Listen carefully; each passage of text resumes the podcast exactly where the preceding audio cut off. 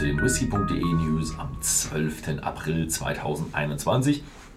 Die erste Nachricht ist eine Nachricht in eigener Sache. Horst hat hier so an den Farbeinstellungen der Kameras und Helligkeiten rumgemacht, dass die Aufnahmen jetzt perfekt sind. Ja, ihr könnt mal unten in die Kommentare reinschreiben, ob die Aufnahmen perfekt sind oder ob Horst da irgendwelche Einstellungen daneben gemacht hat.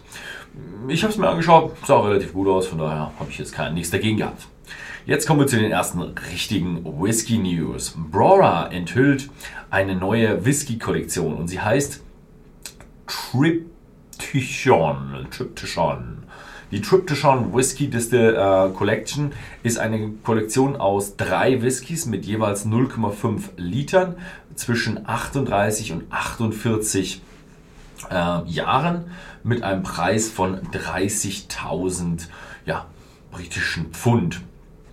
Und mit jeder dieser Whisky-Kollektionen von diesen drei Whiskys mit halbem Liter kommt auch noch eine persönliche Einladung von Stuart Beaumont, dem Master Distiller von Brora, ihn in seiner neuen Brennerei besuchen zu dürfen. Äh, Brora war ja bis 1983 stillgelegt und jetzt im Mai 2021 soll die Brennerei nach einer längeren Restaurierungsphase wieder eröffnet werden. Sehr interessant. Und wenn wir gerade über Brawler sprechen, es gibt eine ja, neue Versteigerung. Der Whisky Auctioneer bietet die ja, größte Sammlung von Brawler Whiskys an, die je in einer Versteigerung zu finden waren. Es handelt sich um sehr, sehr begehrte und vergangene Jahrgänge und wird einen ja, hohen Wert einbringen. Dann haben wir Fettekern hat eine neue Abfüllung, den Fettekern Warehouse Number 2 und davon der Batch 1. Diese Abfüllung reifte in fünf verschiedenen Fässern, wird tropische Aromen, weiche Gewürze, 49,7% Volumen und er wird natürlich auch bald bei whisky.de erhältlich sein. Dann haben wir noch eine Versteigerung. Diesmal geht es um eine Reihe Black Bowmore Whiskys. Versteigert wird das Ganze bei Sotheby's in Hongkong. Und die komplette Sammlung wird äh, mit fünf Flaschen angeboten für, es, sie erwarten einen Umsatz von 500.000 US-Dollar mit Abfüllungen zwischen 1993 und 2016. Der Erlös geht an äh, gemeinnützige Organisationen auf der Insel Isla. Hm, diese gemeinnützigen Organisationen auf Isla bekommen echt eine ganze Menge Geld. Ähm, Bladnock hat eine neue Abfüllung rausgebracht und zwar den Bladnock Vinaya. Es ist keine Abfüllung von altem gebranntem vor, was war es, vor 2009 und auch nicht von nach 2017, sondern eine Mischung.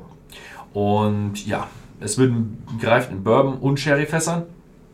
Und Ende April soll er auf den Markt kommen und da werden wir dann sehen, was kann denn die neue Brennerei wirklich.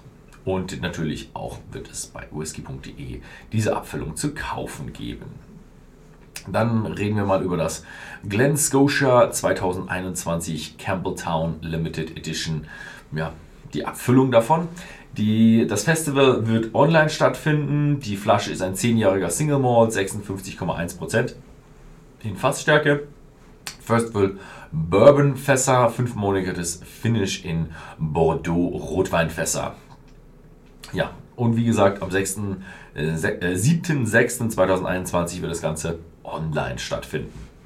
Dann haben wir den Waterford Tina Shurl. Ähm, neu für den deutschen Markt. Es ist eine hm, ja, sehr interessante Abfüllung, denn wir wissen, in was er gereift wurde. Und ich lese es jetzt mal vor. 15% Rotweinfässer, Rotweinfässer aus französischer Eiche, 17% Vindor Naturellfässer, äh, Sherry und Sauterre ist das, 22% neue amerikanische Eichenfässer und 46% First Fill amerikanische Eichenfässer. Wie immer nicht gefärbt, nicht kühl gefiltert und 50%.